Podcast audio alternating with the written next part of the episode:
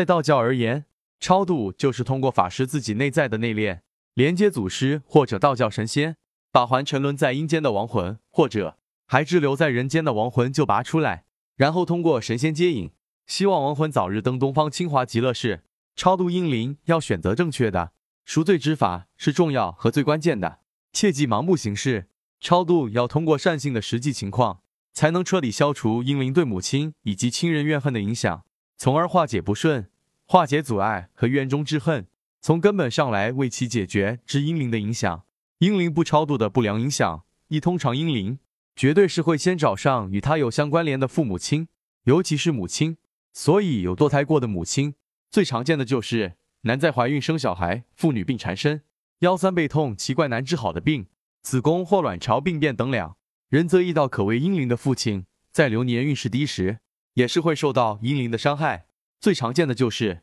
工作不顺，容易发生意外；口舌是非，多破财被骗；身体健康变差等三更厉害的阴灵。若是怨念很深，更是会转家伤害同辈的兄弟姊妹。有时在制化阴煞时，也常发现来杀害的亡灵，竟是同一母亲的阴灵，这也是需要非常注意的。阴灵还没成人形就被杀死，能量比一般的亡灵小得多，只好附在父母身上吸收能量。这也是为什么堕胎的妇女元气越来越弱，身体越来越差的原因。况且，婴灵跟正常的孩子一样，也是要长大的。随年龄的变大，需要的超度婴灵法事能量也越来越大，吸收母体的能量需求也越来越大。一旦满足不了需求，则怨恨也会加重，更难超走。婴灵被堕胎的年数越久，越难超度，所以超度婴灵越早越好，越早越容易超走。如果化解婴灵成功，我们的身心皆会有所改变，比如身体变得健康、